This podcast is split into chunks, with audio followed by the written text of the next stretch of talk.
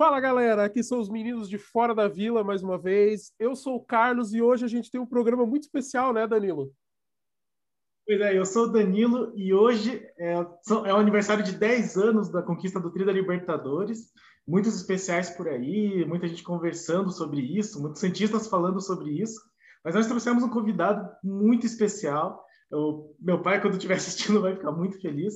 Que, na nossa opinião e dentro da nossa proposta do canal, tem muito a ver com essa conquista também, apesar de não estar mais na, no clube na época. E um canal que fala muito sobre isso, sobre gestão, sobre administração, sobre como é importante uma continuidade de trabalho.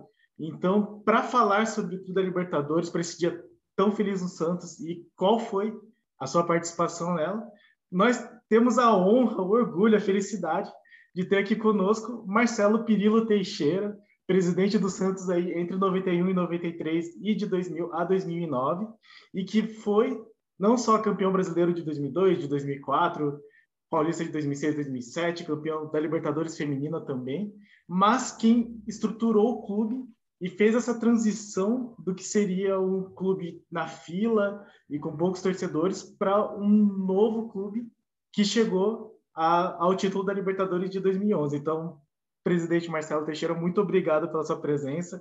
Seja bem-vindo e boa noite. Eu que agradeço, Danilo, Carlos.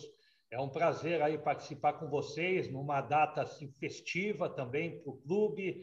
É, o Tri da Libertadores era, um, era uma conquista aguardada também, muito aguardada diante de um novo momento desse século, né? desse momento de um milênio diferenciado. Nós que tínhamos conquistas internacionais, principalmente pela década de 60, né? pelo, pela aquele grande esquadrão. E como você comentou, acho que você foi muito feliz, Danilo. Eu acho que é, nós nos dedicamos 10 anos. Eu, particularmente, né, sou muito sincero, eu sou é, contra a continuidade, né, assim, o continuismo de um dirigente à frente de uma agremiação ou de qualquer entidade. Eu sou muito mais a favor da, de uma política que permaneça, né, de um trabalho que seja contínuo, do que propriamente você deixar com que um dirigente fique tanto tempo como, no caso, o presidente de um clube. Mas, por outro lado, né, pela situação que o Santos se encontrava, pelo momento que o Santos vivia, pela, pela estrutura que nós não dispunhamos. Para você ter uma ideia, quando eu assumi em 2000, não estou falando nem em tempos atrás, né? em 2000, o Santos tinha cobradores que iam de casa em casa né? fazer cobranças de mensalidades de associados. Nós tínhamos dois mil e poucos associados na época. Né? Então, isso é uma noção daquilo que nós é, transformamos o clube. Né? Nós, num curtíssimo espaço de tempo, investimos em sistemas, e naquela época você. Mas como? A gente comentava isso a respeito até diante de outros clubes, quando fazíamos reuniões em federação, em Clube dos 13. É, então, foi algo inovador, foi algo com a minha juventude, mas ao mesmo tempo com a minha experiência, eu vim disposto a mudar, não vim com a proposta apenas de conquistar títulos. Lógico, o objetivo era conquistar títulos, mas, paralelamente, nós tínhamos que sanear as dívidas, equacionar esses problemas graves que o Santos tinha e pôr o Santos num outro patamar, num outro modelo de gestão.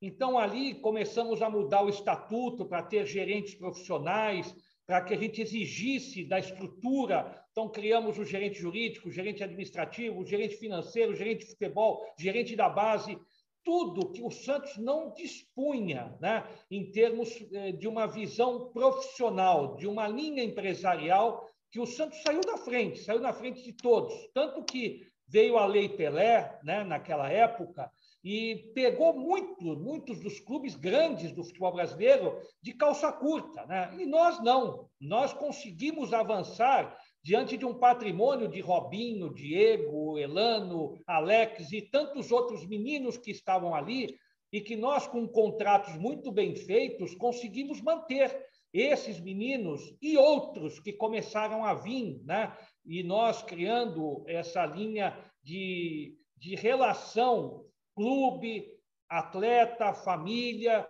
que isso foi fundamental também para que o Santos tivesse condições, não apenas jurídicas, em termos de contratos muito bem feitos, mas uma relação sincera, uma relação próxima, de respeito, e que fosse importante nós chegarmos na frente do empresário e não, não suceder o empresário. Os clubes no Brasil, eles ficam à mercê, e as famílias dos empresários.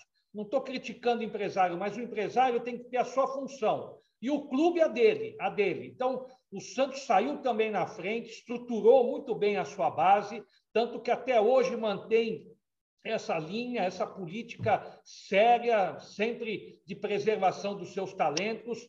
É, e isso eu acho que foi um grande ganho, uma vantagem ao Santos de chegar, como você comentou, né, de suceder a administração do presidente Luiz Álvaro em 2010, né, com essa sucessão, ela, ela criou praticamente aquilo que eu não consegui ter né, em 2000. Em 2000, nós criamos uma linha e um desgaste. Você, muito como eu comentei no início, é, sou sincero, é um desgaste para mim. Você vê hoje dirigentes ficam dois, três anos, saem, ou, ou por problemas administrativos, ou por outras razões. Eu fiquei dez anos, imaginem, dez anos sentado na cadeira de um clube da grandeza e do porte do Santos, das exigências do Santos. Então, é um desgaste muito grande, muito forte, não apenas emocional, físico, mental, espiritual. Então, você tem que ter mesmo uma estrutura, e eu tinha muita gente boa do meu lado. Então, eu tinha muitos assessores, diretores, profissionais, que não sou único, sozinho, que consegui este trabalho. Consegui através de uma união de esforços, sempre pegando profissionais de mercado que realmente conseguissem dar uma resposta à altura das exigências do quadro associativo e principalmente do torcedor. Então, quando chegou 2010, tiveram poucos retoques que foram feitos, né? Naquele grande esquadrão que nós tínhamos. Ah, mas 2008, 2009, o Santos não teve os mesmos resultados. Óbvio, como nós também não tivemos em 2005, 2006, voltamos a ter 2007, 2006, 2007. Então, tudo isso são circunstâncias de uma reestrutura que nós sempre fizemos durante a nossa gestão e que deixamos praticamente pronta. Nós fomos vice, vice da Libertadores em 2003. Fomos praticamente vice da Libertadores também, não fomos, porque saímos na semifinal né, contra o Grêmio naquela, naquela decisão de 2007, mas consideramos ali como o Santos fosse um vice, né? ou até pudesse atingir um tão sonhado título a mais amadurecido já em 2007. Mas Deus sabe o que faz. O caminho estava muito bem sedimentado. Nós participamos da minha gestão de cinco Libertadores. Né? Não é brincadeira, em dez anos nós disputamos cinco Libertadores. E praticamente deixamos essa estrutura para que nós alcançássemos um título importante de 2010, foi a Copa do Brasil, que levou o Santos à Libertadores, que é uma competição curta, um mata-mata, né? e que praticamente deixou o Santos de novo para a disputa da Libertadores de 2011, na qual nós nos sagramos campeões. Eu, particularmente, eu mais uma vez quero ser sincero com vocês, com todos aqueles que estejam nos acompanhando. Uma pena, porque eu acho que o Santos poderia, não sei se vencer o Barcelona naquela final do Mundial, mas não fazer tão feio, né? Nós não, nós nos expomos muito, um planejamento muito ruim, né? uma, uma maneira de um trabalho, de um plano tão sonhado, de um chegar a uma competição como essa, e infelizmente né, nós não termos obtido pelo menos uma apresentação à altura daquele time. Né? Eu acho que foi um engano, um erro. Né? É, nós entramos com três zagueiros, né? nunca jogamos né, com três zagueiros naquela, naquele ano, durante aquele período de preparação, jogamos com três zagueiros, fomos muito, muito diferentes daquilo que o Santos poderia se propor a fazer numa disputa, mesmo reconhecendo que o Barcelona tinha um grande time, uma grande equipe, e pudéssemos até, por sorte, ou empatar ou até levar os, o jogo para os pênaltis, mas nunca né, uma, uma goleada tão, tão impiedosa como aquela, né, que realmente não foi digna né, da, da, da, do potencial que o Santos dispunha naquele momento. Né? O time tinha, tinha um time muito forte, um time competitivo, que acho que poderia ter até é, uma condição de passar uma imagem né, diferente daquela disputa. Nem fala do Barcelona, por favor, Marcelo, que a gente hoje não é dia de ficar triste. Não traz essas lembranças para gente. Mas então, falando dessa questão de gestão e de legado, principalmente, eu queria que o senhor falasse um pouco sobre o que é que você acredita que teve de legado positivo do, da gestão do Samir, que veio antes e que foi importante, na sua visão, para que o Santos conseguisse aquele campeonato brasileiro de 2002? E o que, que você vê de mais importante no legado que você deixou que estava presente naquela final da Libertadores de 2011?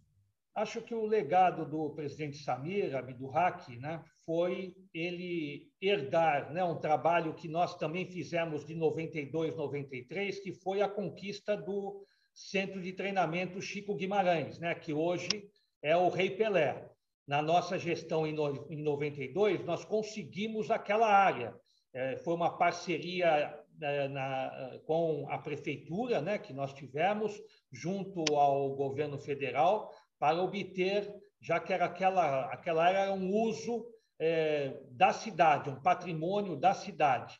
E aí depois nós conseguimos consolidar para uh, um, um uso do Santos Futebol Clube. E o presidente Samir, encontrando parceiros, buscando naquela oportunidade parceiros, ele conseguiu consolidar né, uma obra importante que foi pelo menos um campo. Nós tínhamos o, o, campo de treinamento, né, que naquela oportunidade era importante nós é, termos como um início né, de um pontapé inicial. Eu acho que esse foi um legado importante, né, na qual é, nós tivemos, porque muita gente fala títulos, lógico, fundamental você ter o aumento patrimonial, que foi o que aconteceu também na nossa gestão, com é, a conquista de títulos. Mas, ao mesmo tempo, se você não consegue os títulos, mas ao menos você deixa algo como um patrimônio preservado e com aquilo que você espera de consolidar uma nova estrutura. Eu acho que o presidente deixou, o presidente Samir deixou, quando nós aí assumimos e criamos lá, aí sim, uma estrutura fantástica, né? Naquela oportunidade, em 2004, 2005, nós já tínhamos considerado já éramos o Santos considerado o melhor centro de treinamento, porque nós conseguíamos é, conciliar o trabalho do sub-20, né, que também treinava no campo 1, que era uma mudança de filosofia que a gente tinha, teve naquela oportunidade importante, para que os meninos e o próprio técnico, tanto do profissional como também os da base que estavam subindo, pudessem estar próximos e até disputando treinos, trabalhos conjuntos, né? Eu acho que isso é sempre muito importante. E depois nós consolidamos com os dois campos que nós fizemos, lá são três campos, o hotel, e aí tudo aquilo né, de infraestrutura que, graças a Deus, o Santos teve a partir de 2005 e que foi inaugurado no seu treinamento. Eu acho que para o legado que nós deixamos, que eu comentei com vocês na introdução, foi exatamente essa estrutura, né, que você assume é para vocês terem uma ideia, né? nós tínhamos, naquela oportunidade em 2009, nós tínhamos 13 ações trabalhistas. Imaginem, 13 ações trabalhistas.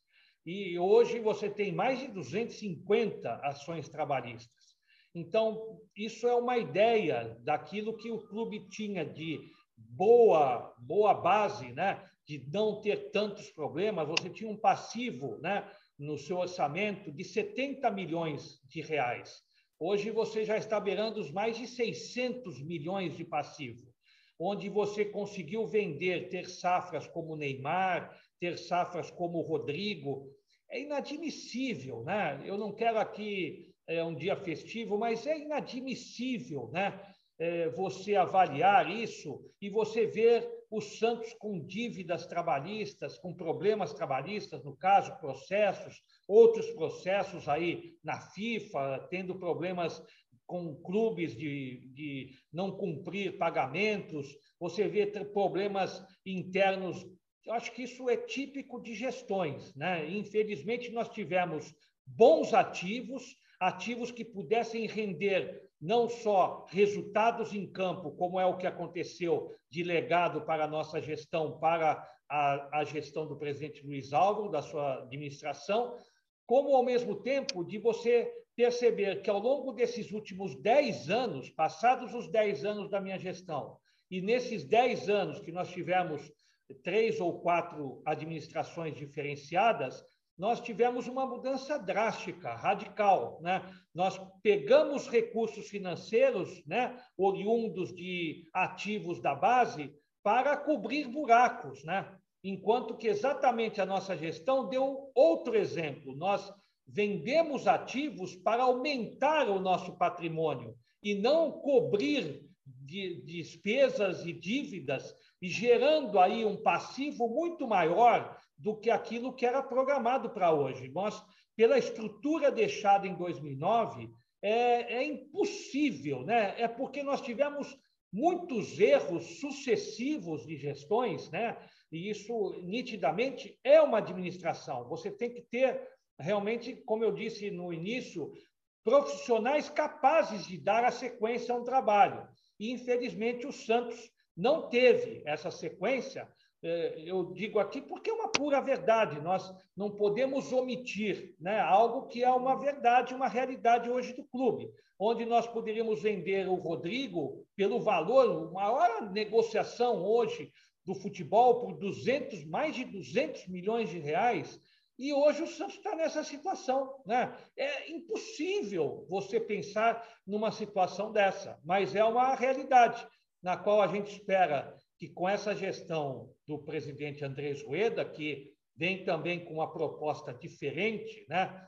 semelhante àquela que nós começamos a organizar em 2000, saneando as dívidas, equacionando esses problemas que o clube possui hoje, mas ele não pode descuidar do futebol. Né? E eu acho que isso é fundamental. Nós não podemos expor tantos garotos, nós não podemos expor tantos meninos, meninos de talento, como a gente está vendo nesse início da gestão do presidente Andrés Rueda, eu acho que são certas correções que devem ser feitas de uma forma rápida, né? para que a gente preserve o patrimônio do clube e esses meninos possam dar um resultado no momento certo, quando eles puderem ter um amadurecimento.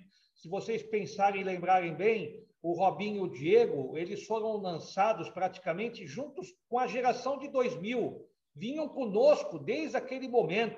Renato, Elano, André Luiz, Alex, Fábio Costa. Quando nós contratamos o Carlos Germano, contratei o Fábio Costa também. Então, são trabalhos que você faz. Ah, o Fábio Costa veio da base? Não veio da base, ele chegou com seus 20 anos. Lógico, foi a base primeiro, mas imediatamente foi selecionado para participar do time profissional, até porque ele já estava nas seleções de base, né, da seleção brasileira, seleção sub-17, seleção sub-20. Fábio já fazia parte da, das seleções de base. Então, tudo isso é um trabalho na qual você tem que ter um planejamento.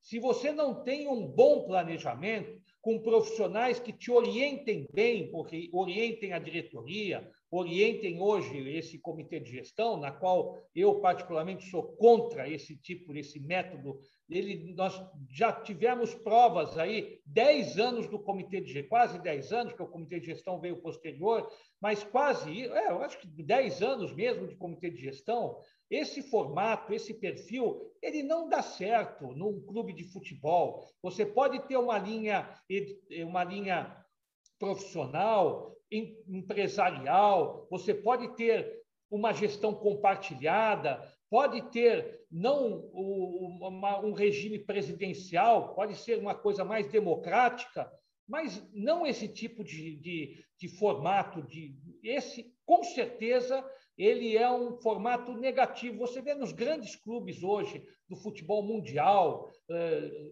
em nível de Europa, em nível mesmo de Brasil, você vê aqui os co-irmãos em São Paulo, ninguém tem esse tipo de formato, esse tipo de perfil. Né? É um perfil negativo, não é algo que agrega, que soma, que cria um modelo diferenciado de decisões. Ao contrário, são decisões lentas, são decisões que não acontecem. No futebol não, não pode ser assim. No futebol você tem que ter uma boa assessoria, bons profissionais que te orientem e rapidez. Você pode errar, né? Óbvio, mas você tem que ter a rapidez de poder corrigir esses erros de uma forma mais rápida. E esse tipo de gestão, no meu entendimento, ele não é realmente um modelo adequado para um clube do porte da grandeza do Santos.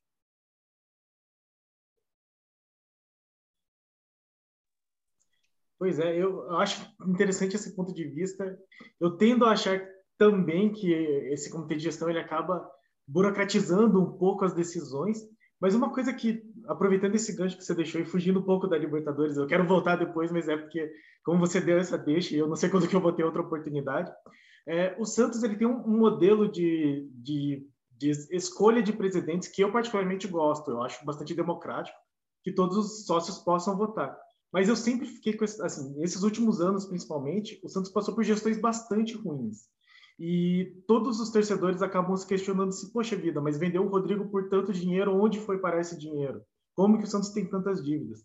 E eu fico pensando assim, esse modelo que permite que os presidentes troquem, ele também acaba permitindo que eles danifiquem o patrimônio do clube sem serem é, sem sofrer nenhuma punição depois. É, o que que o, o que, que tem na estrutura do Santos que impediria que isso acontecesse ou que pudesse ser mudada, que não fosse mais passadas essas situações que o Santos vem passando nessas últimas gestões?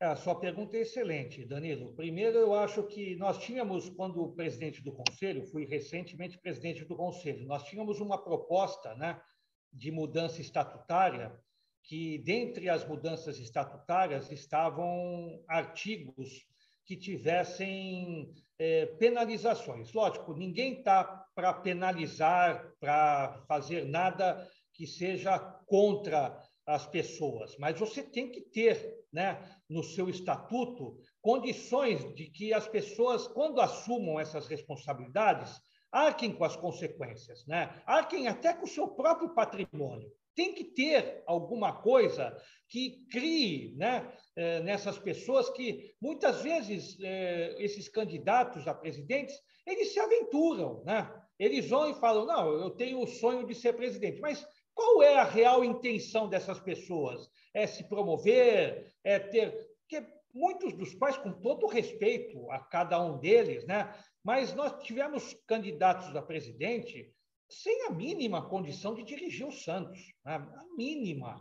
Né? Então, as pessoas têm que ter a noção da responsabilidade que é assumir o Santos. E muitas vezes a pessoa coloca o seu nome à disposição, o quadro associativo fica, em certa parte, iludido com as propostas e a, a, elege um presidente. Né? Elege o presidente, a pessoa senta na cadeira e não sabe nem de onde começar, por onde ter aí um, um, vínculo, uma experiência, uma condição da sua própria vida, né, da sua vida profissional, o que essa pessoa fez, né, a ponto de dizer eu tenho condições de ser presidente do Santos Futebol Clube. Então, a começar por isso, então fica é, como uma, uma lição para os associados, né, terem mesmo condições de avaliarem melhor né, de verem o perfil do, dos candidatos e tomar a Deus que através desse perfil surjam pessoas, né, surgem, surgem, alvinegros, eh, santistas que tenham a, o amor, a sinceridade, né, e acima de tudo o caráter, né, o caráter de assumir uma responsabilidade perante o quadro associativo e cumprir com as suas obrigações. Tendo esse perfil, você minimiza a questão envolvendo o estatuto, porque se a pessoa tem caráter, tem capacidade, tem competência, já teve provas na sua vida de que atingiu funções e cargos importantes a ponto de fazer algo pelo clube, que é óbvio, todo mundo sonha ser presidente de um clube como o Santos, mas você tem que ter, realmente ver no seu passado se esta pessoa tem realmente o mínimo de condições de sentar naquela cadeira. Então, diante disso, nós tínhamos essa proposta também de acrescentar é, mudanças onde nós tivéssemos é, um rigor maior no sentido de você ter, é, de uma forma até mais rápida, condições das comissões permanentes, no caso a comissão de estatuto, a comissão de inquérito de câncer, o próprio conselho fiscal, agirem para que a gente tivesse condições de uma forma óbvio eh, esgotada as condições de defesa nós, das pessoas envolvidas, mas esgotado isso, o clube já ter condições de agir, né? no sentido de responsabilizar os dirigentes que assumem e criam esses problemas. Você citou bem, todo mundo disse. E até eu me sinto, muitas vezes, de torcedores que não acompanharam a minha gestão, eu, eu, eu me sinto envolvido nisso, que as pessoas não conhecem, aí falam, ah, teve problema na gestão do presidente Luiz Álvaro, teve problema na, na, na, nas gestões seguintes, nas sucessivas, tal. Ah, então o, o, o presidente Marcelo Teixeira também, ele vendeu o jogador, não sabemos onde foi o dinheiro, onde então, as pessoas não, elas acabam não tendo uma noção de separar quem foi quem e saber reconhecer até aquilo que foi feito e daquilo que depois criamos de problemas que foram nítidos para o clube a partir de 2010. Mas, mesmo assim, acho que o mais importante é, a partir desse momento, nós mudarmos o estatuto, conseguirmos mudar esse estatuto, né, para que a gente consiga inserir cláusulas e artigos fortes né, de penalizações, e, ao mesmo tempo, eh, o quadro associativo ter o cuidado, e óbvio, nós temos condições de selecionar melhor aí os nossos candidatos, para que futuramente a gente consiga ter dirigentes e uma sequência de dirigentes com uma política, com uma gestão que consiga implantar realmente algo. Porque, se você avaliar bem, nesses últimos dez anos, nós não tivemos sequência alguma, né? nenhuma. Foi algo sempre na base da improvisação, na base daquilo que era possível fazer, e aí, ao, ao, ao tentarmos fazer, ao invés de ter o sucesso e, ao, e, e aumentarmos os nossos títulos, o nosso patrimônio, aumentamos as dívidas, né? É, eu gostei bastante, presidente, quando você falou em algum momento sobre a questão de onde vai parar o dinheiro de venda de jogadores, que é uma pergunta que meu pai sempre se faz. Assim, ele sempre fala como que o Santos está devendo tanto dinheiro, sendo que vendeu Rodrigo, vendeu Neymar, vendeu Robinho, Diego, tantas estrelas, assim, tantos bons nomes. E eu sempre falo para ele, pai, você tem que pensar em momento e no formato de gestão que está sendo adotado naquele momento, pela pessoa que está ali assumindo. Se você tem um gestor que tem um foco assim, não, vamos aproveitar esse momento, vamos pôr a casa em ordem, a gente precisa separar uma parte para fluxo de caixa, a gente precisa uma parte é para pagamento de dívidas mais urgentes, e a gente tem essa parte do investimento, que é o ponto que eu acho que é o mais importante, que inclusive foi o que você destacou a gente continuar investindo, nós Santos, investindo em estrutura, investindo em crescimento, investindo, faz parte de qualquer negócio, qualquer empresa bem-sucedida não pode parar de investir, mas ao mesmo tempo a gente tem que olhar para esse outro lado. E eu acho que o pecado ficou nesse outro lado, né? A torcida, assim, torcida que eu digo assim, qualquer torcedor de qualquer time, normalmente ele pensa em dois aspectos, né? O aspecto campo, que é o que, ele, que o time se destaque, que é o ganhar títulos, e o lado fora de campo. E o lado fora de campo a gente sabe que é muito mais complexo do que só o lado fora de campo, né? Tem muitas partes, muito, são vários tons de cinza ali para se trabalhar, vários aspectos que você tem que puxar para um lado e para o outro. Então, eu acredito que, baseado em tudo que você falou, Marcelo, e, e assim, esses pontos que eu estou colocando, eu acredito que quando o Santos, é, quando você saiu ali da presidência do Santos em 2009, e na sequência a gente estava com todo esse trabalho bem estruturado, é, e que a gente conseguiu, né, com o Tri da Libertadores, coroar toda uma sequência ali de trabalho que foi feito de 10 anos da sua gestão, dos anos seguintes também trabalhando para isso, e o Santos super midiático, com Neymar, Ganso aparecendo e vendendo, e patrocinadores. O Santos era falado na mídia, Brasil inteiro. Uma coisa incrível, tanto pelo futebol quanto pelo trabalho de marketing bem desenvolvido que foi a época. É, isso é uma coisa que eu, que eu vejo, assim, é, principalmente em clube de futebol. Em empresas, normalmente as empresas conseguem, que é a maior dificuldade, que é manter-se no topo. É, inclusive, assim, falando de, de rival, a gente teve um momento que o São Paulo era considerado o clube modelo de gestão brasileiro, que teve uma sequência de um tricampeonato brasileiro fantástica, um time extremamente forte, competitivo, e que trocava algumas peças, mas o time ainda tinha aquela filosofia, conseguia se manter. A gente já teve em algum, em um momento já foi o Santos, também já foi esse modelo, já foi esse ápice. Hoje a gente vê o Flamengo despontando, é, o Palmeiras também. É, e eu acredito que talvez a maior dificuldade seja essa. Por quê? Porque você se planejar para chegar no, no, topo, você vai sofrer para chegar lá. É, é uma trajetória extremamente sofrida. Isso que você falou de sacrifício é a maior verdade. Você não, não vai lá assim, ah, eu vou porque é legal. Você tem que estar comprometido que, pelo menos durante os três anos da sua gestão ali básica, você acabou sua vida. Sua vida agora é só Santos Futebol Clube. Então, mas você até consegue chegar através de um planejamento, através de coisas que dão certo. É claro que o resultado de campo tem que ser acompanhado do que está fora e vice-versa, porque senão não se sustenta, a pressão é muito grande, é muita torcida, é muita imprensa, dirigente, conselheiros, sócios, todo mundo. Você vira o foco da, da pressão, né? O presidente, ele é o foco da atenção, seja pelo que está acontecendo dentro ou fora de campo, né? E aí eu te pergunto, Marcelo, você é, na época que você trabalhou esses 10 anos, o Santos enxergava e planejava aquela, aquele quesito empresarial de pensar assim, onde que eu me vejo daqui 3, 5, 10, 15 anos, fazia algum plano assim?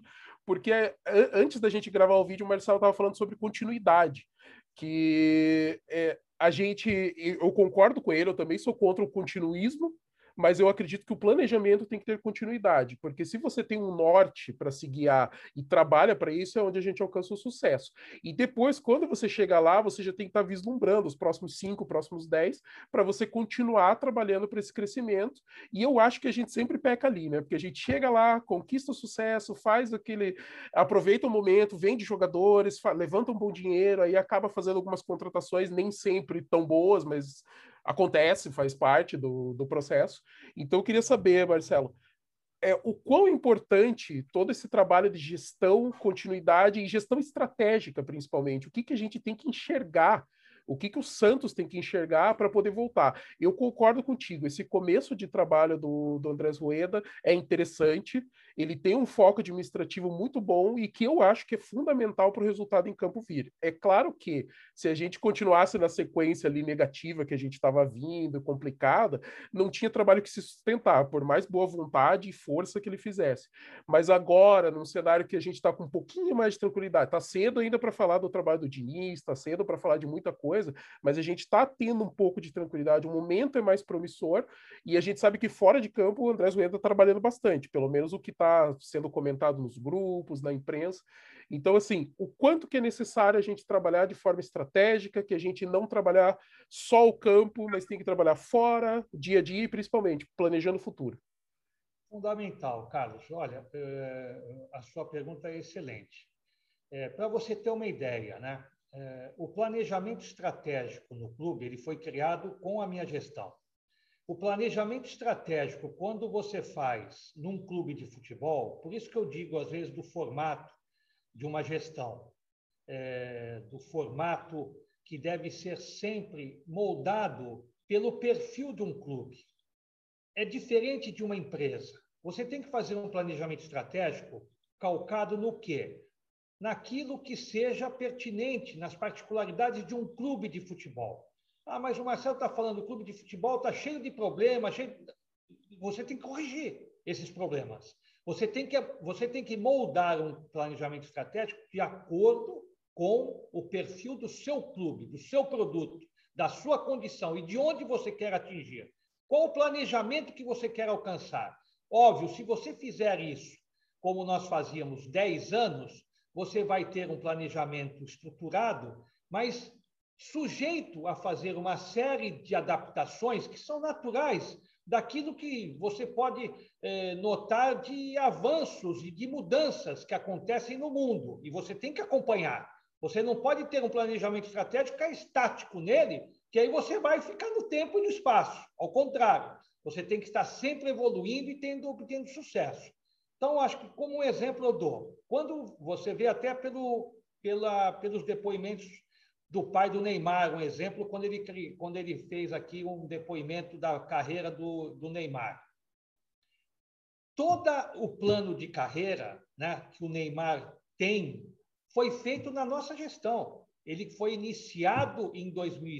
Quando vocês, vocês devem lembrar, teve um episódio lá envolvendo o Real Madrid, que o, o, Neymar poderia ser contratado, tal, muito cedo, muito com uma saída precoce, né? Nós ali começamos a ver e estudar o que, que nós podemos vincular e fazer para esse menino ter sucesso. Então, nós começamos a criar no clube uma filosofia diferente que era feita apenas no profissional. Nunca, quando eu fiz e citei isso numa reunião de diretoria, Marcelo está louco, Marcelo está sonhando. Como é que você vai fazer um plano de carreira com um jogador da base? Isso não existe, que ninguém vai olhar a base. Nós vamos perder jogadores, às vezes, de forma precoce e tal. Foi a maior salvação, porque do Neymar nós tivemos tantas outras carreiras porque tudo isso diz, todo mundo cita o Neymar, o plano de carreira do Neymar. É lógico, Neymar, porque o Neymar é um sucesso no mundo. Mas todos dentro de uma proporção, o Alan Patrick, o Rafael, todos tiveram seus planos de carreira. E o Santos teve condições de se estruturar e estruturar bem, como eu disse no início, as suas próprias famílias. Então, isso foi fundamental para o sucesso do Santos e o sucesso dos jogadores. Quando você fala também do perfil de um dirigente, né, você tem certos dirigentes que você nitidamente percebe que eles vão e representam seus clubes. Modéstia à parte, eu coloquei, né, minha administração, nós, da minha gestão, mas isso depende muito do presidente. Você não pode delegar poderes, às vezes, para outros diretores, outros profissionais, nas quais você precisa estar presente. Você vai lá e diz: o Santos precisa ter este tipo de cota de televisão. É aqui que nós vamos ficar, é nesse patamar. Aí você vai ter 19 clubes contrários, às vezes a própria emissora combatendo. Então você vai provar o quê? Com dados, com escudos e com a sua condição de dirigente, líder, de dizer: não, o Santos precisa estar neste patamar, por direito e por justiça. É inadmissível hoje o Santos ter uma cota lá de televisão e o Santos está entre os 10, para baixo, décimo, décimo primeiro, décimo segundo colocado em recebimento de cotas de direito de televisão. É inadmissível isso. O Santos está abaixo de clubes que nunca você poderia imaginar que pudesse estar diante daquilo que representa o Santos no cenário futebolístico nacional e mundial. Então, isso tudo é o quê? É o perfil do dirigente. O perfil de um dirigente que tem que estar lá combativo, defendendo seus interesses. E algumas vezes pode ser que a gente tenha dirigentes, tivemos, que estavam muito mais preocupados de estarem aqui no clube, contornando os problemas administrativos, problemas financeiros, e deixaram de lado certas situações que são fundamentais. É o representar o Santos perante os órgãos, que é a federação, CBF, FIFA e todos os demais setores que nós temos, para que o Santos sempre esteja com a voz ativa. Então, isso é fundamental, você ter o perfil dos seus dirigentes, você ter agregado a isso um bom estatuto, você possuir condições nesse estatuto de ter situações onde você possa agir e responsabilizar, enfim, tudo que aconteça diariamente no clube e, ao mesmo tempo, você ter ações paralelas que recoloquem o Santos não apenas no papel de um planejamento estratégico, mas a prática. A prática de dizer, não, o Santos planejou estar entre os quatro melhores de receber cotas de televisão. Hoje está em décimo segundo. Então, como é que você vai combater um clube como o Flamengo, como você citou que hoje é a moda? Ele é a moda por quê? Porque só apenas que fez uma gestão? Também. Mas porque nessa gestão ele teve dirigentes que colocaram o Flamengo para ganhar mais de um bilhão de reais por, por, por ano.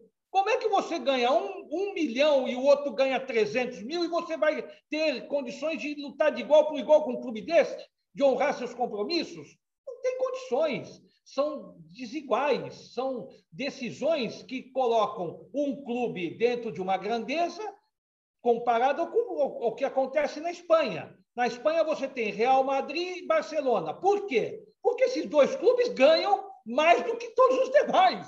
Atlético, Madrid e Osasuna, todos os demais ganham bem diferente do que eles ganham.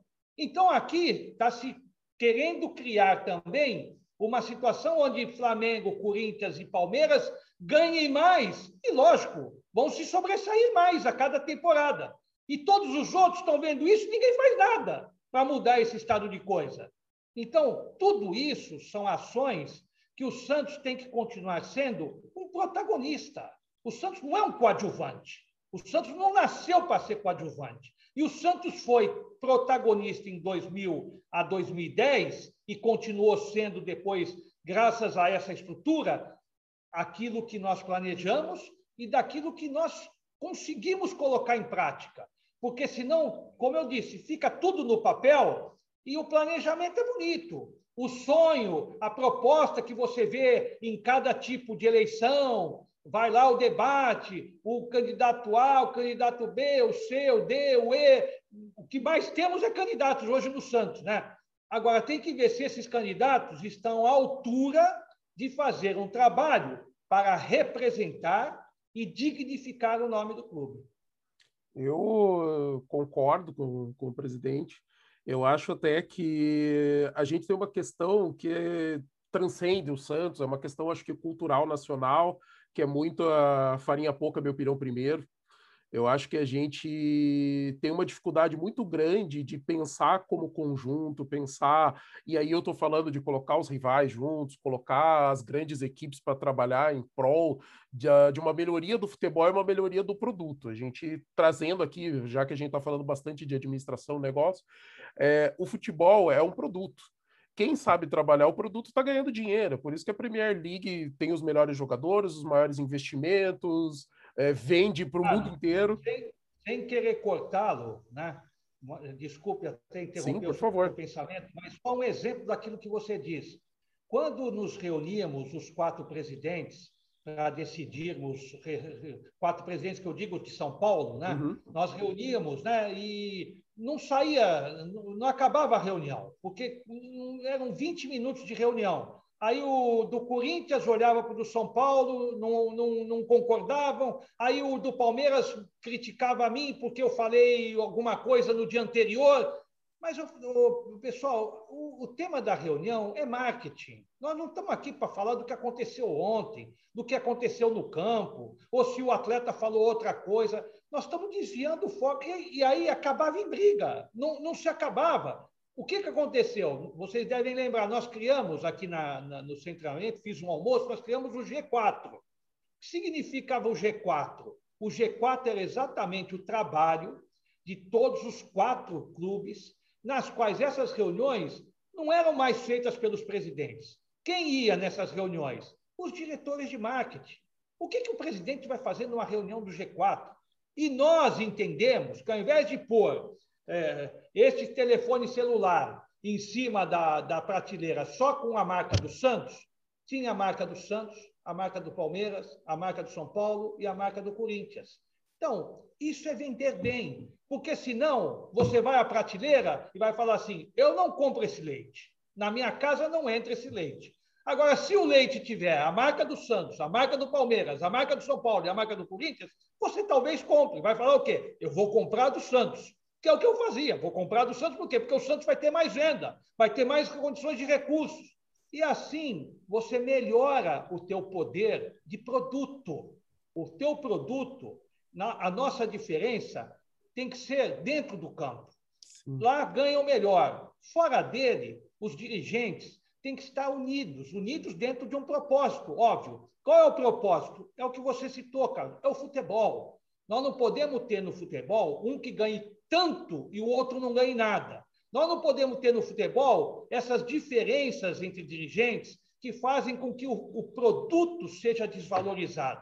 Nós mesmos desvalorizamos o melhor que nós temos. Você vê agora, comentei com o presidente, nós estamos aí com negociações das imagens eh, de, de, direitos de, de imagem a nível internacional. Quer mais do que o Santos para ganhar nisso? Com todo respeito aos demais, com todo respeito. Não tem ninguém que represente mais. Você põe o, o símbolo do, do Santos. Isso comprovadamente. A gente ia na reunião do Clube dos 13, nas reuniões do, de, dos, dos presidentes, faziam feiras, eh, expondo o futebol brasileiro com as marcas, com os produtos, com as camisas. Com todo respeito, eles punham a, a assessora do marketing, pôs lá a camisa do Flamengo, pôs a camisa do São Paulo, pôs a camisa. E a do Santos pôs num, num plano secundário. A moça falou na reunião para todo mundo ouvir. As pessoas que passavam na feira apontavam o Santos, o Pelé, o Santos. Quer dizer, é o momento do Santos aproveitar essas situações com toda a questão de direitos envolvendo outros clubes, mas o Santos tem que se posicionar. O Santos tem o seu valor, o Santos tem que ter as suas garantias. Então, tudo isso são trabalhos que devem ser feitos para que o Santos não fique no tempo e no espaço, para que o Santos não regrida, o Santos avance, cresça. Mas são detalhes que, infelizmente, o que adiantou né? tinha comentado sobre isso. Fizemos o plano de carreira do Neymar, crescemos com o Neymar. O Neymar teve outras coisas que conseguiu fazer para agregar a sua marca, até a ponto, depois da gestão seguinte, dar os 100% de direito. Na nossa época, nós tínhamos 40% para o Neymar, 60% para o Santos. Depois, o próprio presidente Luiz Álvaro, com a sua gestão, entendeu, com razão, de dar 100% para o Neymar, que era previsto chegar no momento que você teria que dar 100% para os direitos em termos de imagem para ele, para permanecer com o jogador. Mas para vender do jeito que nós vendemos, da forma como nós vendemos, quer dizer, o, qual é o erro? O erro foi uma carta, uma simples carta dada numa renovação contratual praticamente liberou o jogador, fazendo com que o Santos não fosse. É uma carta de alforria, né? Praticamente você fez com que a, um ato daquele, lógico, somado a outros problemas, mas este foi decisivo para que o Santos não fizesse uma grande negociação com o Neymar. Então, você vai me perguntar como dirigente, e como aquele que lutou tanto para que o Neymar permanecesse e desse os frutos que nós tivemos com ele. Mas, presidente, foi péssima, péssima negociação. Eu sou, eu sou um frustrado como diretor, como dirigente, de ver tudo aquilo que nós fizemos para que a gente tivesse, ao fim, uma negociação como nós tivemos. Ao invés de você obter um grande lucro, né, praticamente você teve um, um valor de irrisório comparado a um potencial que nós poderíamos ter do Neymar. E com isso, você vai dizer assim: mas nós vendemos Neymar, vendemos Neymar, mas o que nós poderíamos agregar com o recurso do Neymar que já pudéssemos aplicar no próprio clube naquela oportunidade? Então, tudo isso são erros sucessivos que acontecem nestas gestões nas quais eu me incluo, porque nós tivemos problemas também, nós tivemos, nós tivemos erros nas nossas gestões, mas elas, caros Danilo e todos que estejam santistas, que estejam esportistas, que estejam acompanhando, não foram assim tão graves, tão drásticas, a ponto de você agredir, que você, de você retroceder. Então, esse é o fundamental, é você avaliar numa gestão aquilo que você tenha de positivo e você continuar numa sequência de uma filosofia de trabalho crescendo. Hoje é o Marcelo, presidente, daqui três anos é o Carlos. Onde estava o Carlos? O Carlos deveria estar meu vice. O Carlos deveria ser meu diretor. O Carlos deveria. Por quê? Porque ele vem dentro de uma sequência de um trabalho.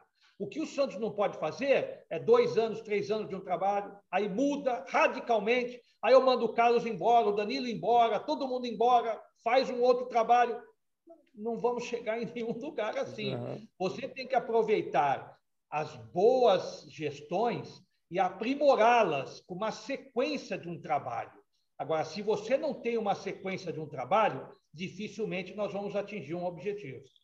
É, inclusive, para quem não sabe, o Marcelo Teixeira foi vice-presidente antes de ser presidente, seguiu essa sequência que ele está colocando aqui. Então, e eu, e eu concordo que a experiência é importante, não é só. Você precisa ter experiência administrativa, empresarial, que a gente sabe que o Marcelo tem, é público notório, É, só que você também tem a experiência política, você está entendendo como funciona o Santos, você entende como funciona o futebol. O negócio futebol é um negócio muito particular, ele não é. é gestões administrativas em geral, elas são muito similares, porque o objetivo é um só, é lucro. Você tem que ter lucro no final, você tem que dar qualidade para obter esse lucro, tem toda uma questão. Agora, no futebol, a gente precisa também de título, precisa de resultado, resultado de campo. Então, o lucro tem... ele deve ser dividido, Carlos, em dois, viu, Danilo? Ele tem que ser dividido no aspecto financeiro, fundamental, mas, ao mesmo tempo, o teu lucro é o troféu que vai para a galeria. Então, se você tem o lucro, ótimo, fundamental, mas o teu troféu na galeria também é. Porque sem essa valorização do troféu, você não valoriza o teu ativo, a tua imagem fica arranhada, você não consegue ter que infelizmente a imagem do Santos dos últimos tempos é essa, né? É só problema financeiro, problema administrativo, gastos, eh, gestões temerárias. É difícil assim, né? Muito difícil você Demais. concluir e chegar num objetivo comum.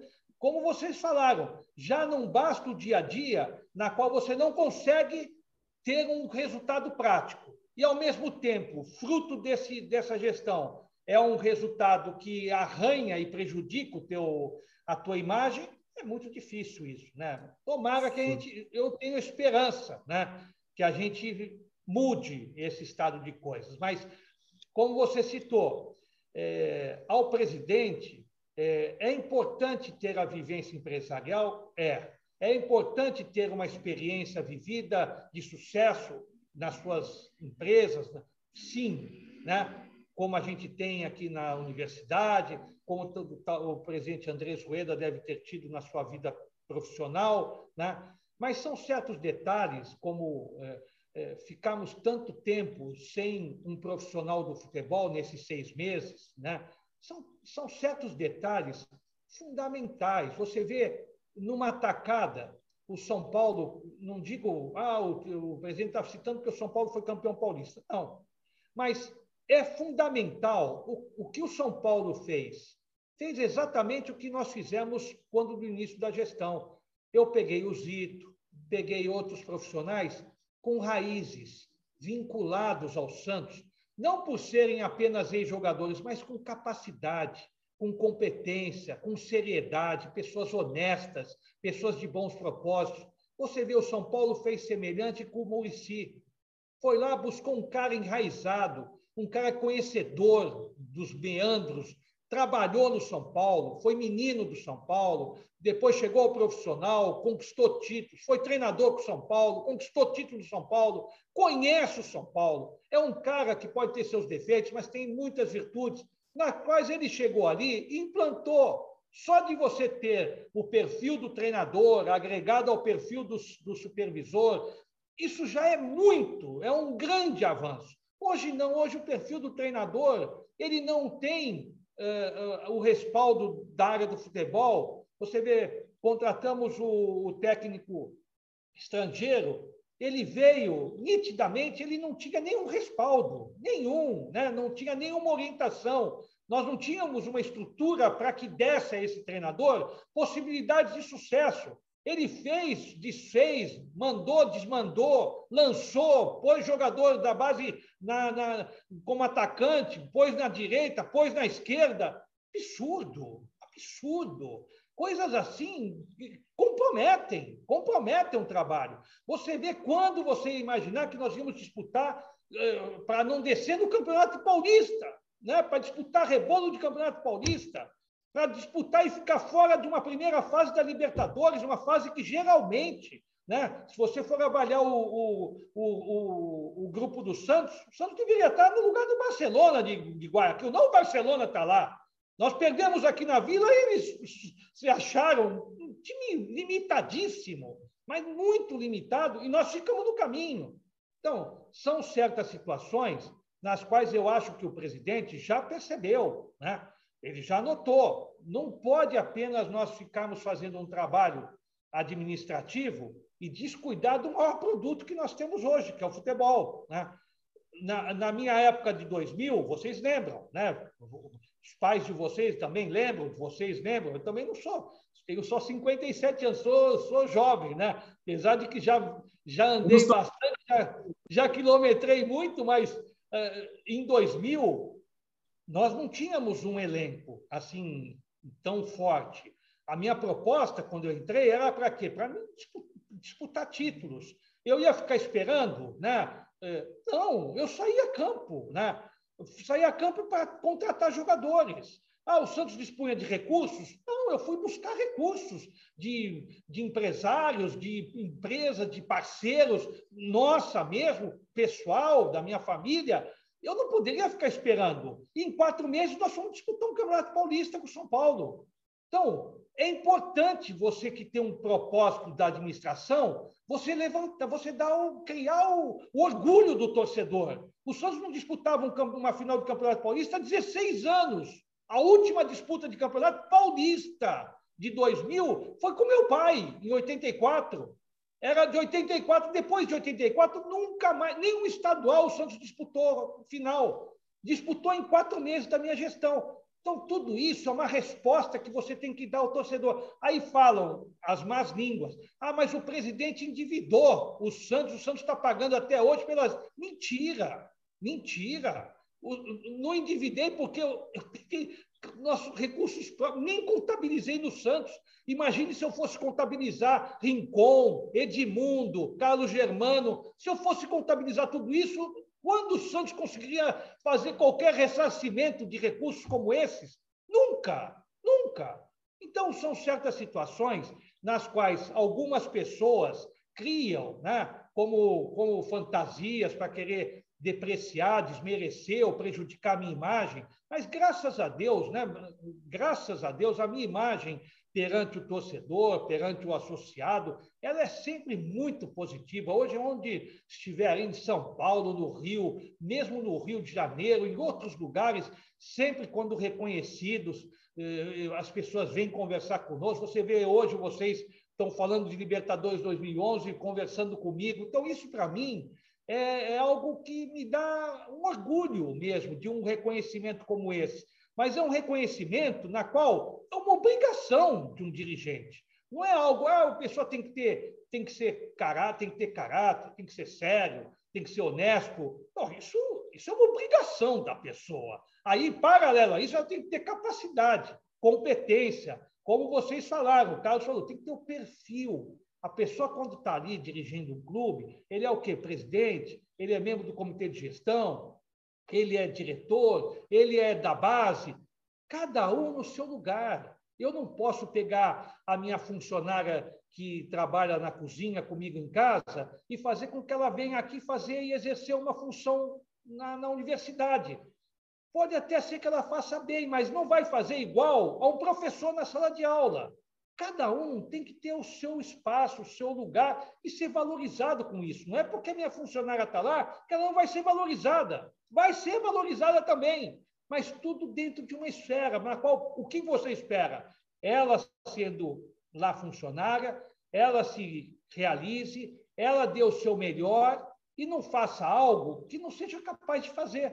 Vai frustrar ela e vai prejudicar quem? A minha casa. Vai prejudicar quem? A minha universidade que é o que está acontecendo no Santos. Nós estamos sendo prejudicados. Por quê? Porque os dirigentes não são capacitados, porque os profissionais contratados não estão sendo competentes e nós estamos regredindo. Essa é a verdade. E agora, na gestão do presidente Andrés Rueda, temos essa expectativa e esperança de que isso mude, né? E a gente consiga fazer com que vocês falaram muito bem, todo trabalho extra-campo esteja associado com o do campo, para que isso caminhe em conjunto, porque nada adiantará fazer tudo extra-campo, ou parte dele, porque ele também não vai ter tempo de resolver tudo, mas ele tem a obrigação de encaminhar quase tudo, equacionar quase tudo, para que a gente consiga, no campo, também ter paz, que é o que vocês falaram não ter aquela pressão natural do torcedor, mal acostumado com tantos títulos e vitórias, graças a Deus, mas que fazem com que, eh, infelizmente, essa pressão, muitas vezes, até do dirigente, porque vocês não imaginam a pressão que nós levávamos com 16, 17 anos sem título. virava carro, entrava no CT, batia em jogador. É terrível. A pressão de hoje é, é muito pequena, mas muito comparada ao sofrimento daquela época. O torcedor daquela época é diferente. Eu, eu, eu só perguntar para os vossos pais, perguntar para a minha geração, era muito sofrido, mas muito mesmo. A gente ficava humilhado. Era uma humilhação, chegava a ser humilhante torcer para o Santos no sentido de não conquistar nada. Era um orgulho ser Santista, mas ao mesmo tempo difícil de torcer.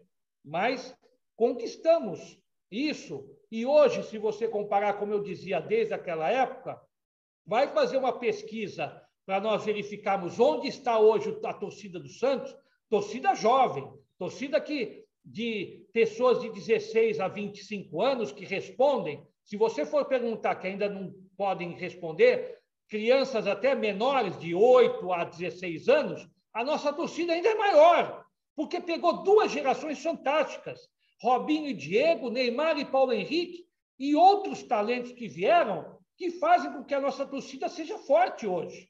Graças a Deus.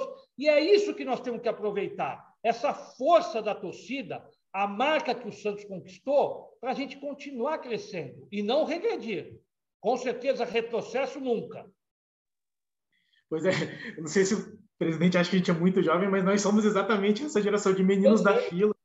A gente cresceu bem nesse período que era muito difícil. Então, eu costumo falar que não só que 2002 para mim foi muito mais importante que 2011, e mas que é muito mais fácil ser santista do que era quando eu comecei é. a ser santista.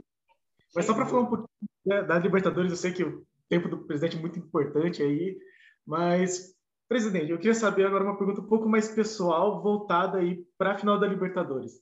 Onde o senhor estava? Qual foi a sensação quando o Santos ganhou? E bateu você algum tipo de, de remorso, algum tipo de sensação de puxa vida, em 2003 eu não consegui, faltou alguma coisa, ou foi só alegria mesmo? Não, só alegria. Com certeza, Danilo. É, é, eu ficaria frustrado se o Santos não alcançasse um título desse. Né? É algo que você vê de um trabalho, um esforço de 10 anos e fosse diluído aí e não alcançado um objetivo. Eu tinha quase certeza que uma geração com esses talentos, né, nós alcançaríamos o nosso objetivo principal, que era chegar a uma disputa de um mundial. Tinha certeza absoluta, né? Era uma questão de tempo, porque o Santos amadureceu muito, né, no sentido de chegar a decidir uma Libertadores. E acho que aquele título de 2011, né, nós é, choramos, né, nos emocionamos, porque veio um filme, né? Na minha imagem, na minha então, vocês não imaginam, né? Ver toda aquela coisa de buscar o Neymar lá na Espanha, voltar, manter aquela coisa, não só o Neymar diante de tanta, porque eu particularmente eu pensei na minha, na, no meu plano de vida. Eu vou como presidente até 2007. É o meu limite, né? Eu, eu não consigo, não, não aguento mais, eu não consigo mais, né? Mas o que me segurou foi exatamente a possibilidade de assumir alguém e, como sempre, vim com aqueles argumentos: ah, eu tenho que vender, eu tenho que vender os principais talentos, eu não posso segurar, o Santos está tá com problemas financeiros. Problemas financeiros sempre nós vamos ter, sempre. Nós nunca vamos conseguir ter uma situação que seja assim tão confortável. Lógico, é inadmissível estar nessa, mas problemas financeiros são comuns e os dirigentes devem trabalhar para o quê? Equacionar as dívidas, mas ao mesmo tempo fazer com que a receita cresça. Você cresce na receita, paga a dívida. Cresce na receita, paga a dívida. Por quê? Porque às vezes não depende só de você e da tua gestão. Tiveram outras gestões passadas, como agora estão assumindo outros que estão com outros problemas de gestões anteriores. Mas o desafio maior é você fazer o clube crescer, conquistar títulos, aumentar o seu patrimônio. E naquela oportunidade, você ver um título de Libertadores é algo que você vê todo esse filme passando e vê, puxa, eu fiquei em 2009, até 2009, mas segurei esses meninos. Não tinha como alguém assumir e falar assim, eu vou ter que vender, porque dívida não tinha para pagar a curto prazo. Problemas financeiros, todos controlados. Um, um elenco fantástico de meninos vindos com condições de representarem bem o Santos. Então, não tinham esses argumentos, né, geralmente usados, que são reais, né, muitas vezes, para dizer que você tem que vender jogador, como agora o próprio presidente está dizendo. Né? Olha, não posso iludir a torcida, porque nessa janela talvez eu venda dois, dois jogadores. Então, quer dizer, é normal, talvez ele possa ter um, um crescimento de receita que evite a venda de jogador. Porque o nosso maior ativo é ter esse jogador. Nosso maior objetivo é ganhar título. Então, tem que ser feito um sacrifício para manter esses jogadores, os bons jogadores, os bons talentos. Eu, eu vou assistir jogo toda, quase toda vez com a minha mãe. Minha mãe tem 92 anos, né? E eu assisto junto com a minha mãe os jogos para fazer companhia para ela. Aí a minha mãe com aquela assim, ah, Marcelinho, o Santos precisa de jogador, filho. Fala com o presidente. Não, não dá mais para sofrer. É muita derrota. Nós só estamos sofrendo. Liga para ele, fala para ele ter jogador. Nós temos que ter jogador. Quer dizer, é uma senhora né, que, que ama o Santos. Não aguenta, né? Ninguém aguenta. Como nós vamos reverter isso? Em campo, com jogadores de qualidade, que é o que aconteceu em 2011. Então, aonde você estiver, quer como dirigente ou fora, no, na qual eu tinha feito um trabalho de 10 anos, o que, que eu esperava de tudo aquilo? Que o Santos vencesse, que o Santos alcançasse. Até porque eu continuei na FIFA, vocês devem lembrar. Eu era representante do futebol brasileiro na FIFA. Eu fui como representante do Campeonato Mundial ver o Campeonato Mundial, com todos os membros, os cinco membros da comissão do Mundial de Interclubes, iam no, nas competições. E eu fui lá, lá em, lá em Tóquio, naquela oportunidade em 2011 também, não como dirigente do clube, mas representando o futebol brasileiro na comissão. Então, o que, que você esperava lá em Tóquio? O Santos vencer, o Santos ganhar.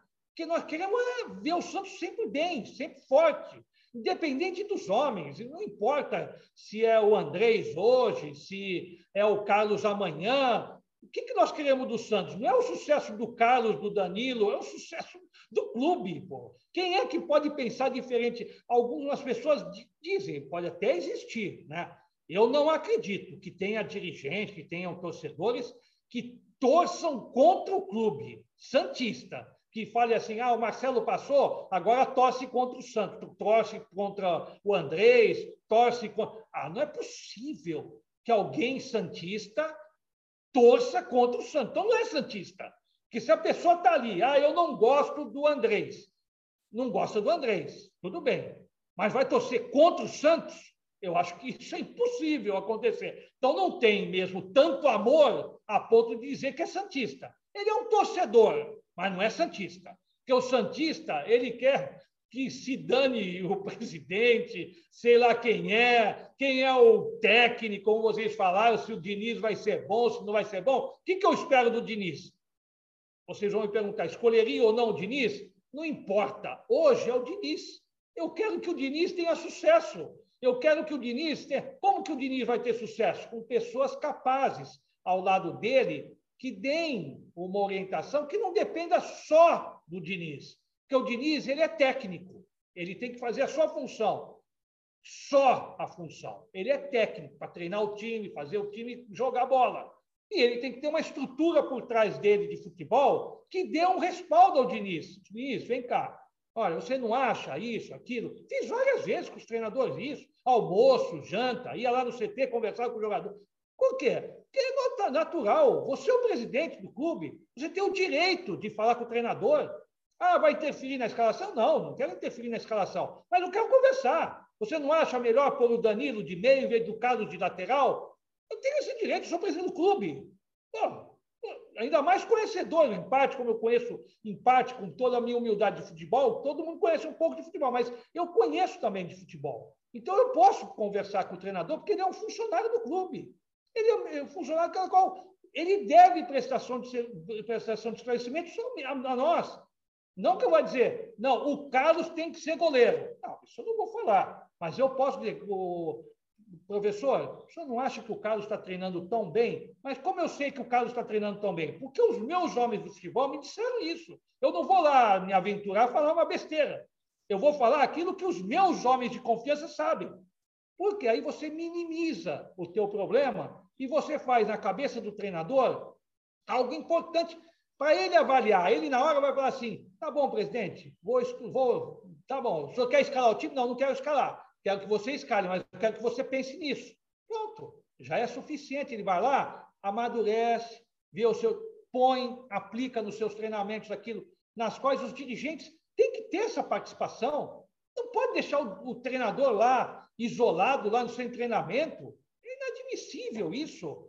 Tem que fazer parte, é um trabalho conjunto de todo mundo. Essa coisa, ah, o, como eu vi agora, ah, o Quaresma é responsável do comitê de gestão para o futebol. Tudo bem, o Quaresma é responsável do comitê de gestão. Mas existe um comitê de gestão, todos são responsáveis. Lógico, tem um que fale da finança, outro fala do, do, planejamento, outro fala da administração, outro fala de patrimônio, outro fala. Tudo bem, mas é um comitê na qual você tem que ter, abaixo do comitê, outros profissionais de futebol que respondam por isso. Hoje você não vê isso no clube. Você não vê essa hierarquia, presidente, vice, diretores. Você não vê as pessoas capazes, profissionais, de embasar um homem do futebol, de conversar com o treinador. Você não vê isso. Então, isso é um dia a dia que faz um trabalho alcançar um sucesso. Se você não tem esse trabalho, possivelmente você não vai alcançar o teu objetivo. Eu concordo e até acho que isso reflete muito no que a gente viu no, no, na última temporada, em que o, o Marinho chamava o Cuca de presidente porque o próprio presidente acabava não aparecendo, né? Então a gente sente um pouco de falta disso.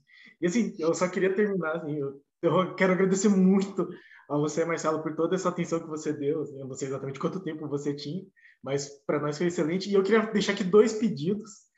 Primeiro, é para você já marcar no dia 15 de dezembro para a gente fazer uma conversa sobre o título de 2002 e sobre gestão, porque foi uma aula de gestão. Assim, é muito voltado para os nossos vídeos mesmo, falar sobre isso, sobre como o futebol é mais do que só o jogo, né? O futebol tem muita coisa que influencia e vindo de você que viveu tanto no Santos, para nós é um, para mim é uma aula pelo menos.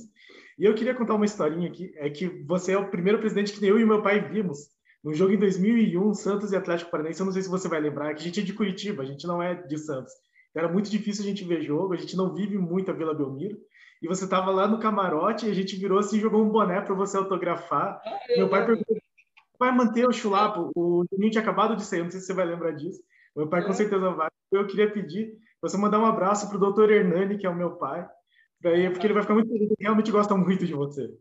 Que bom. Um abraço aí ao doutor Hernani, a, puxa vida, a todos os santistas aí que estão. Está reafirmado o compromisso. 15 de dezembro, vamos voltar a falar da, de 2002, que é, é um título mesmo divisor de águas, né? É algo que recolocou o Santos no seu devido lugar, né? É algo que é, para nós, né, que vivemos e que sabemos e a, o título é algo é, que fez com que o Santos é, passasse, né, como eu disse, de um coadjuvante, né, de um de um de um time de disputa para aquele que alcançava títulos. Então, está reafirmado. Podem, podem, vou colocar na minha agenda já, dia 15 de dezembro, estou com vocês de novo.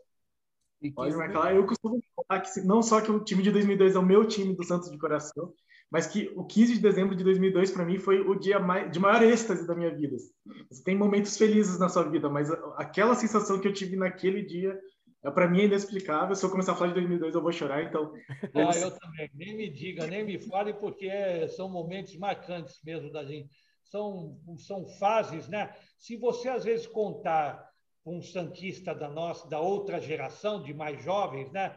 Talvez eles não saibam, né? Eles não, sem, não sintam, né?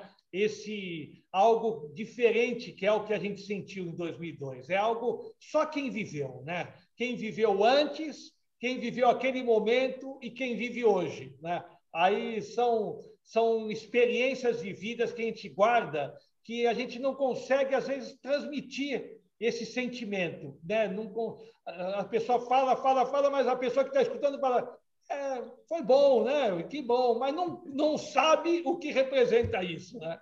E não, eu não escrever. Da minha é outra coisa. Assim. Pode falar. eu, eu acho que foi o maior presente que meu pai ganhou. Meu pai faz aniversário 15 de dezembro. E eu, se, eu tenho, se eu perguntar para ele, ele provavelmente vai dizer que foi um dos melhores que ele ganhou na vida. É, quero agradecer muito ao presidente. Obrigado, Marcelo. Nossa, sensacional, maravilhoso se a gente puder gravar mais vezes, porque tem muita coisa para falar. E assim, como disse o Danilo, uma aula, a gente falando de administração, e é legal a tua experiência com o futebol profissional. Eu sou dirigente amador, eu não sou dirigente profissional, então para mim é diferente, eu não tenho toda a preocupação financeira nesse sentido, né? Minha preocupação é mais de manter vivo um, um clube amador, né? Agora no profissional a gente tem muito mais coisa, é muito mais complexo, porque envolve lado profissional e tudo mais. Então, sempre, portas abertas, Marcelo. Se um dia você quiser falar, você fala assim, eu quero falar uma coisa com vocês, manda mensagem, a gente marca, trazemos aqui, vamos fazer e vamos, e vamos comentar sobre momentos do Santos. Então, já que a gente já marcou 15 de dezembro, sempre que a gente tiver algumas datas especiais, Danilo, manda mensagem lá para o Marcelo, se ele estiver disponível, a gente chama e vamos lembrar, por exemplo, o meu time do Santos é o time de 95. Eu choro é. até hoje. Eu, eu contei para o Danilo como é que foi. Eu falei para o Danilo, Danilo, era formatura minha do primeiro grau. Eu não podia ir porque eu estava com catapora. E ficamos eu e meu pai em casa. Então, minha família inteira foi na formatura, porque estava paga, né? Todos eles foram aproveitar a festa, menos eu e meu pai, que ficamos os dois dividindo aquela final é, reclamando até hoje. Nossa, meu pai até hoje xinga a arbitragem. Não... Então, a gente tem os momentos, a gente pode fazer alguns especiais assim. Pessoal, tá esse foi um programa muito especial, tanto pela comemoração do Tri da Libertadores de 2011, quanto pela participação do Marcelo Teixeira aqui com a gente. É, continue acompanhando a gente, sigam, comentem, compartilhem, tragam mais Santistas aqui. A nossa ideia é falar do Santos, fala fazer algumas análises para o bem, para o mal. A gente tenta, a gente é como o Marcelo, a gente não torce contra presidente hoje é o Rueda, independente se gostamos ou não gostamos. O técnico é o Diniz, independente se gostamos ou não gostamos. Tá escalando o jogador que você não queria que tivesse jogando, mas se o cara tá bem, a gente tá torcendo pro cara, que ele jogue o melhor futebol possível, que marque cinco gols, a gente ganha todos os jogos. Então é isso que a gente quer. Nós somos santistas de coração, trazendo aqui o Marcelo, que talvez seja um dos santistas mais famosos e que expressa isso por toda a torcida. Obrigado, Marcelo. Eu que agradeço, Carlos. Um abraço, Danilo. Um beijo a todos os santistas aí espalhados e tomara que a gente consiga rever aí rápido e ter outra participação. Mas dia 15 nós já estamos com o compromisso marcado. Perfeito, muito obrigado. Obrigado a vocês. Um abraço. Saudações santistas. Salve Santos. Muito obrigado. Saudações para sua mãe aí, que está sofrendo junto com a gente. E é isso aí, pessoal. Muito obrigado por ter assistido. Curtam, compartilhem, comentem, se inscrevam no canal, façam críticas, sugestões, comentários. E para cima deles, presidente. Grande abraço. Um abraço, Carlos. Obrigado.